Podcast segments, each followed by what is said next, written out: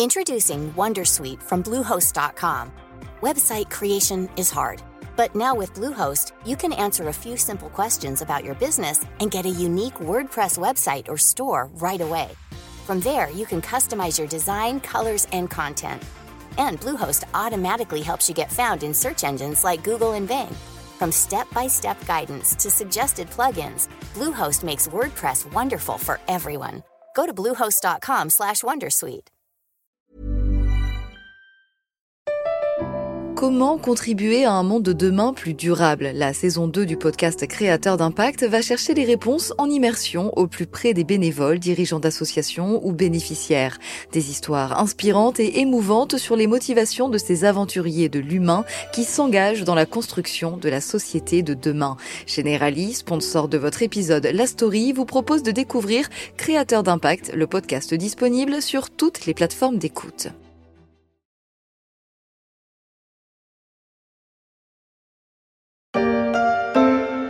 Oh Eh Oh, vous êtes pénible. Qu'est-ce que vous voulez? Je voudrais téléphoner. À qui? Je voudrais le 22 à Agnières.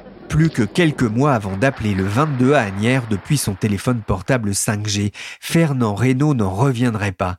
Le régulateur français, l'ARCEP, va en effet attribuer les fréquences aux opérateurs à une date qui reste à déterminer.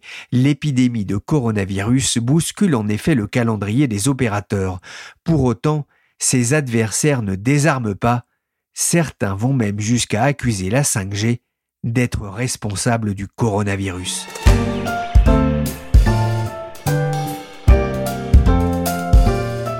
Je suis Pierrick Fay, vous écoutez La Story, le podcast d'actualité des échos, et on va s'interroger sur l'onde de choc de la 5G qui ne fait pas que des heureux. Sur les réseaux sociaux, c'est un florilège et un véritable nid à complotistes. Il y a deux ans, la 5G était accusée d'avoir provoqué la mort de centaines d'oiseaux aux Pays-Bas. Mais la croisade anti-5G a pris un tour nouveau en Grande-Bretagne. Il y a quelques jours, lorsque des antennes 5G ont été attaquées et incendiées, elles étaient jugées responsables de l'épidémie de coronavirus. Don't be give a question? I'm not going to give you a question. Can you stay You are fake news. Sir. Oui, Donald, c'est bien une fake news, mais cela n'empêche pas qu'en matière de santé publique, le déploiement de la 5G inquiète une partie de la population. En début d'année, dans un précédent podcast, j'avais discuté avec des journalistes du service high-tech sur l'arrivée cette année en France du nouveau réseau de téléphonie mobile 5G et des enjeux économiques pour l'industrie mais aussi la télémédecine, par exemple, et bien sûr pour les opérateurs eux-mêmes qui se remettent doucement d'une guerre des prix qui a malmené leurs marges. La grande question qui agitait alors l'industrie et les pouvoirs publics était de savoir quelle place accorder aux Chinois Huawei. La question est loin d'être tranchée, mais pendant ce temps-là, la colère gronde de la part de certaines associations opposées à la 5G. Le 25 janvier dernier s'est même déroulée une journée de protestation mondiale contre la 5G, avec des manifestations aussi bien en Nouvelle-Zélande qu'à Genève ou encore à San Diego en Californie, comme on peut l'entendre sur ABC News. Technology that experts say will make everything we do online faster and more convenient. But protesters downtown today are fighting back against 5G in San Diego. They say it can cause cancer. Mais que reproche-t-il à cette technologie sans fil présentée comme un progrès technologique et un gage de productivité pour les entreprises? Pour ces manifestants, c'est une question de santé publique, mais pas seulement. Pour comprendre ce qui les motive, j'ai appelé Sébastien Dumoulin sur son mobile 4G. Il est journaliste au service high-tech des échos. Dans une enquête pour le journal, il a prêté l'oreille à ceux qui ne veulent pas de la 5G. S'il vous plaît Oui Pas content Pas content Pas content Pas content Pas content Sébastien, les opposants à la 5G commencent vraiment à, se faire entendre? Oui, on constate une forte mobilisation. Elle est constatée par euh, différents acteurs, le gouvernement, le régulateur des télécoms, les opérateurs, et puis par le grand public aussi. Vous avez sans doute pu vous rendre compte que dans les conversations, euh, le thème de la 5G euh, pouvait revenir. On voit que sur les réseaux sociaux, il y a des posts critiques qui circulent très rapidement. Il y a des liens d'ailleurs en ce moment qui sont faits avec le coronavirus qui sont assez cocasses. Et puis, euh, il y a des pétitions en ligne. Il y a pas mal de pétitions. Il y, en a une qui a recueilli 70 000 signatures pour arrêter le déploiement avant même qu'il commence. On a vu quelques manifestations aussi, même si en France c'est un petit peu sporadique. Et puis, euh, il y a des recours juridiques qui sont portés par des associations. Donc, il y a vraiment euh, tout un faisceau de signaux qui montrent que la grogne contre la 5G est en train de monter. Quand vous parlez de lien entre la 5G et le coronavirus, ça veut dire qu'il y a beaucoup de fake news, d'infox qui circulent sur Internet sur le sujet? Alors, en ce moment, sur le coronavirus, il y a énormément d'infox et il y a énormément d'infox qui lient le coronavirus et la 5G en disant euh, des théories complètement farfelues qui lie euh, l'émergence du virus au fait que euh, la Chine ait commencé à émettre en, 5G, euh, ou que le virus serait activé par les antennes 5G, ou que le virus en fait n'existerait pas et que ce, ce seraient les effets des ondes 5G, voire que si vous êtes contaminé par le virus et qu'ensuite vous passez dans un rayon 5G, vous devenez contrôlable à distance par les autorités qui ont diffusé le virus. Est-ce que tout ça, ça signale finalement une méconnaissance de ce que la 5G peut apporter? Oui, il y a une méconnaissance qui est normale dans une nouvelle technologie. Finalement, même les opérateurs sont pas certains de qu'est-ce qu'ils vont pouvoir faire avec la 5G, quels seront les modèles économiques, qu'est-ce qu'ils vont pouvoir proposer aux entreprises, aux particuliers, etc. Et du point de vue du grand public, la seule chose qu'on comprend, c'est que c'est 5G, ça arrive après la 4G, la 3G, donc c'est plus, c'est mieux, et par rapport à ça, il peut y avoir deux types de réactions négatives. La première, c'est de se dire, bon, bah, euh, ok, mais euh, la 4G, finalement, c'était suffisant, euh, parce qu'on a vraiment besoin de déployer la 5G, sachant que les antennes 4G autour de chez moi, je trouve ça déjà pas terrible. Donc, si vous mettez des antennes 5G en plus, bon, je suis pas forcément pour. Et puis, la deuxième, c'est une réflexion assez intuitive de se dire, la 5G, c'est mieux, donc c'est plus puissant est-ce qu'il n'y a pas un effet sur ma santé? Est-ce que je devrais m'inquiéter? Voilà. Et, toutes ces choses-là font que pas mal d'inquiétudes euh, autour de ce déploiement. Alors effectivement, hein, pour qu'on comprenne bien, euh, Sébastien, l'opposition est double. Il y a les questions de santé, les questions d'environnement aussi. On, va y revenir.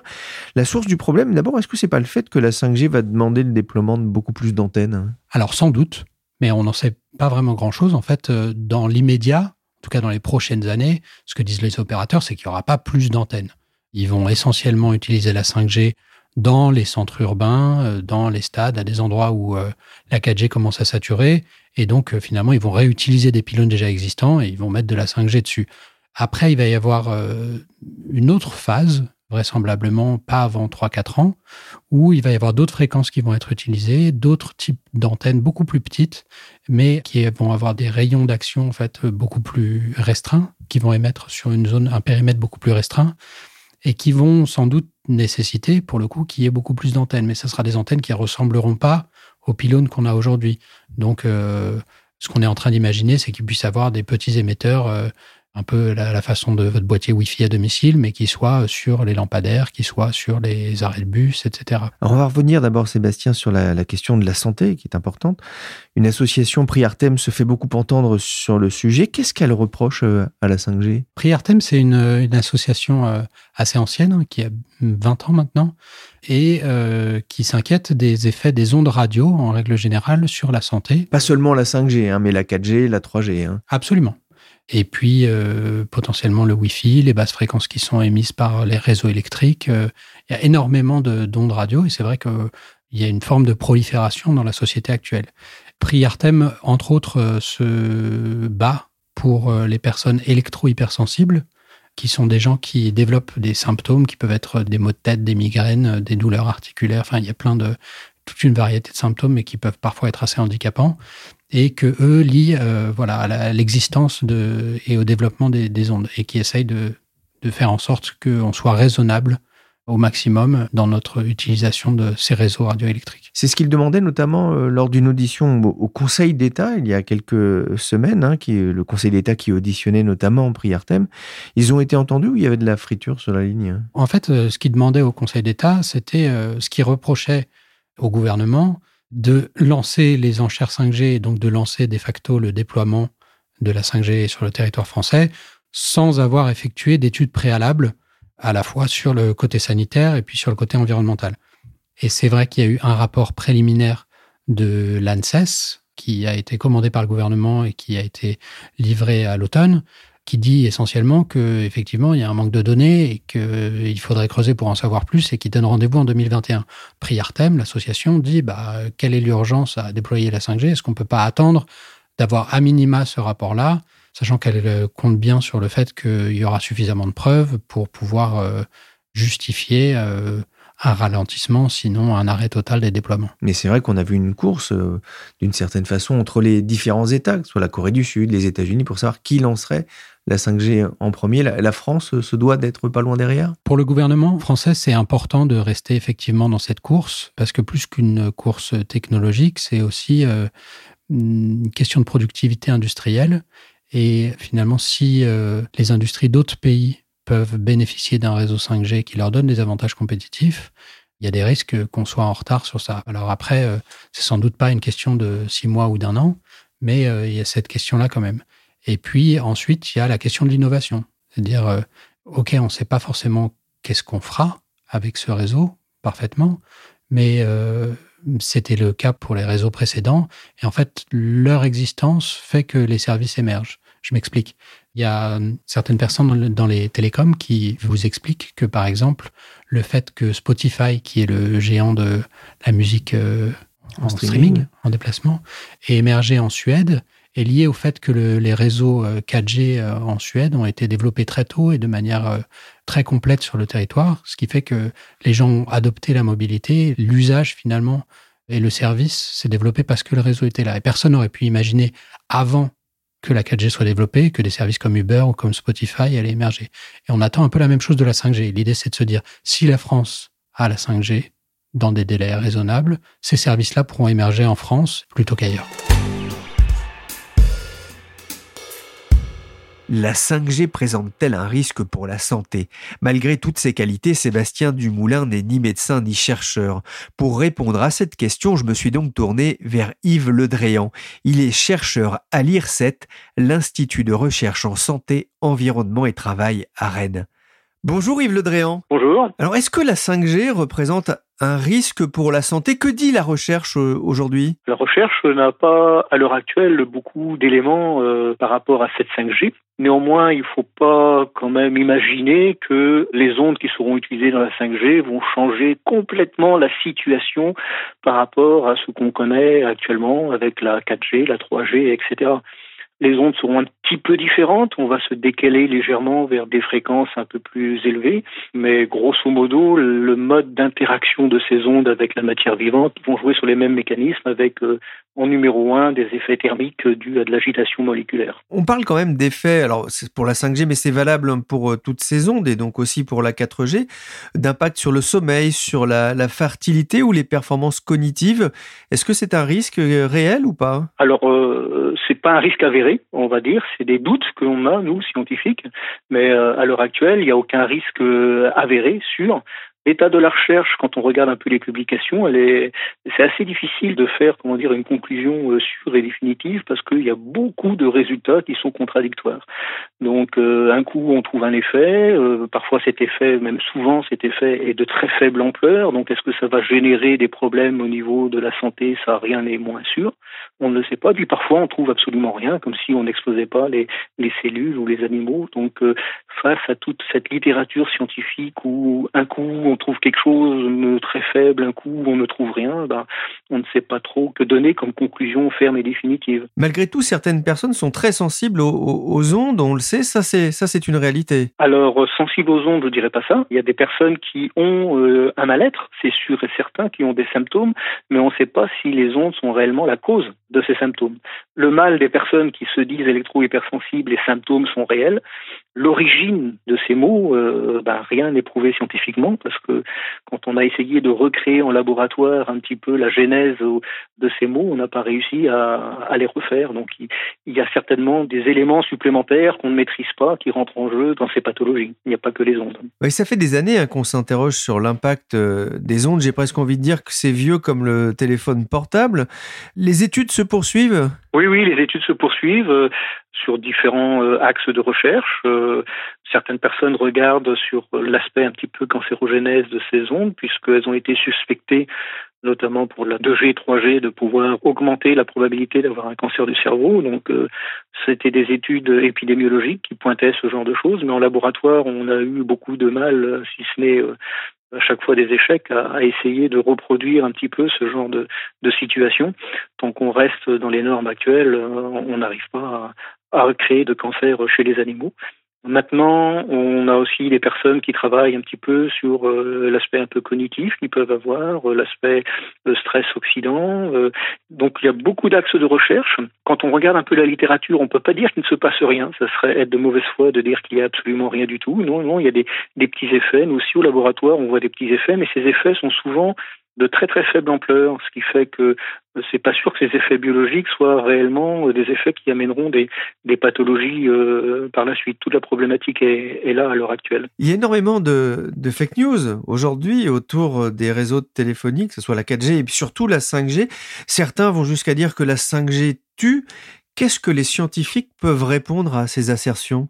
Oui, oui, c'est sûr que, à part euh, être patient, faire de l'éducation, expliquer les choses euh, calmement dans la discussion, hein, euh, que des personnes soient inquiètes et demandent des éclaircissements, oui, oui, oui, c'est même plutôt ça, je, pense. Maintenant, c'est sûr qu'il y a certaines personnes qui vont beaucoup trop loin dans les fake news et puis dans la, paranoïa. C'est-à-dire que vous parliez tout à l'heure de l'exemple, comme quoi la 5G soit à l'origine du coronavirus. Ça, c'est ça repose sur absolument rien d'un point de vue euh, scientifique. Euh, ça relève plus du fantasme que d'une piste complètement sérieuse par rapport à, ce qu'on vit à l'heure actuelle. Donc, euh, ben, il faut éduquer, il faut expliquer, il faut sans cesse répéter. essayer de montrer que bah non non tout n'est pas blanc tout n'est pas noir on a des petites choses mais qu'il faut aussi relativiser c'est pas parce que moi je prends souvent l'exemple de la température la température imaginez un petit peu que vous ayez peur de la chaleur et puis que vous êtes en train de lire des articles scientifiques qui montrent que euh, ah, quand on est la chaleur, on peut être brûlé, ça peut être très très grave, etc. Eh ben vous pouvez avoir peur de toute source de chaleur, même euh, on va dire des radiateurs qui chauffent votre maison, qui vont émettre de la chaleur, mais à un niveau très très faible. Donc souvent le grand public il oublie un petit peu de relativiser par rapport au niveau qui existe. Et c'est vrai que dans la littérature, on peut trouver des effets qui parfois peuvent être euh, un petit peu impressionnants, mais quand on regarde les niveaux qui ont été utilisés dans ces études, on s'aperçoit que c'est des niveaux euh, bien plus importants que euh, ce qu'on a dans, l'environnement, qui sont utilisés dans les cadres thérapeutiques, par exemple. On dépasse de loin les, normes. Et donc, il bah, faut apprendre à faire un petit peu la part de choses, à relativiser tout ça.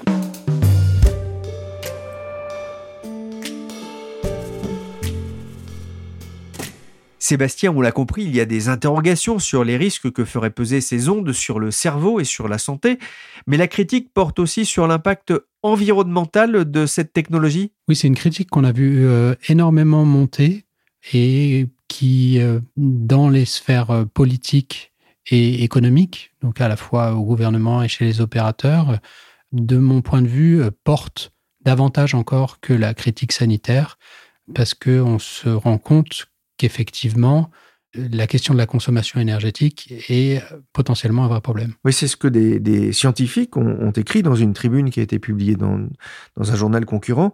Continuer à promouvoir des technologies superflues et énergivores comme la 5G ou la voiture autonome est irresponsable à l'heure où nos modes de vie doivent évoluer vers plus de frugalité. Cette tribune a eu un, un retentissement important? Alors j'ai parlé à l'un de ses auteurs euh, qui m'a dit qu'il était assez déçu finalement du peu d'impact qu'avait eu euh, cette tribune. Néanmoins, elle a été très lue et très commentée, à la fois euh, voilà, dans tout l'écosystème des télécoms. Et hum, on peut voir par les recours qui sont portés en justice et par euh, les arguments qui sont avancés aujourd'hui sur les réseaux sociaux ou ailleurs par les opposants à la 5G que cet argumentaire-là fait maintenant complètement partie de l'arsenal. On parlait effectivement des atouts potentiels tout à l'heure de cette technologie euh, sur euh, l'économie et sur la création de nouveaux services, sur l'innovation que ça pouvait soutenir en France. Donc on, voit potentiellement un impact économique euh, important. Cette critique sur une technologie énergivore, elle est fondée? La question, c'est effectivement un rapport coût-bénéfice. Et est-ce que le déploiement de la 5G remet en question d'autres engagements que la France euh, a pris et que le monde doit prendre pour réduire ses émissions de gaz à effet de serre et pour diminuer sa consommation énergétique en général? Alors là, il y a un peu une bataille de chiffres, c'est-à-dire que comme personne ne sait très bien à quoi va ressembler un réseau 5G et quels vont être les usages et les consommations, eh ben bien malin qui peut vraiment prédire le futur. Alors, dans la tribune que vous mentionniez tout à l'heure, les deux scientifiques ont essayé de faire un calcul en se fondant sur des résultats d'expériences menées à l'étranger et puis de tests de consommation et en sont arrivés un peu en faisant un calcul de coin de table au fait que la consommation euh, énergétique des réseaux français elle est augmentée de 10 TWh, ce qui est énorme. Ça représente 2% de la consommation annuelle en France. C'est quelque chose de colossal. À titre de comparaison, aujourd'hui, euh, Orange, dans 24 pays, il consomme euh, grosso modo 6 TWh. Donc ça voudrait dire vraiment une explosion de la consommation qui est liée à la question de la multiplication des antennes dont on parlait tout à l'heure, mais qui est liée aussi euh, au développement des usages. C'est-à-dire que finalement, plus vous utilisez les réseaux, plus vous téléchargez vos séries préférées en 4G, plus les réseaux des opérateurs consomment. Et ça, avec la 5G, bah, c'est voué à exploser. Alors les opérateurs vous expliquent que une antenne 5G, par construction, elle consommera moins d'énergie qu'une antenne 4G. Euh, de l'ordre de 30%. Mais ça, c'est à usage constant. C'est-à-dire que si aujourd'hui, vous consommez 3 gigaoctets de données et que, euh, je dis n'importe quoi, ça nécessite euh, X mégawattheures en face, et bien demain, si cette même consommation, elle se fait en 5G, elle consommera moins d'énergie. Mais le problème, c'est que vous n'allez pas vous contenter du giga que vous consommez aujourd'hui. Comme il y aura beaucoup plus d'appareils connectés, comme demain les usines seront connectées, les feux de circulation seront connectés, les voitures seront connectées, le développement des usages va entraîner nécessairement une explosion de la facture énergétique. Et c'est là que la critique, euh, quelque part, porte. C'est-à-dire, est-ce que euh, cette société euh, du tout connectée, elle apporte plus de bénéfices que ce qu'elle va engendrer comme coût énergétique et comme coût environnemental On voit que le débat, évidemment, est loin d'être tranché. La Suisse est en pointe d'ailleurs dans le mouvement de contestation. Ça commence déjà à avoir un effet sur les opérateurs? En Suisse, absolument. Ça a un effet très concret qui est que les déploiements sont beaucoup moins rapides que ce qu'ils avaient escompté. En fait, la Suisse a un problème qui ne se pose pas dans le reste de l'Europe, c'est que les seuils d'émission qu'elle a définis historiquement pour les antennes sont grosso modo dix fois plus bas que ce qui se pratique dans le reste de l'Europe et que par conséquent, pour que les antennes 5G soient utilisées euh, à plein régime, si j'ose dire, il faudrait les relever. Et là-dessus, euh, il y a eu une levée de boucliers avec des milliers de manifestants dans la rue, etc.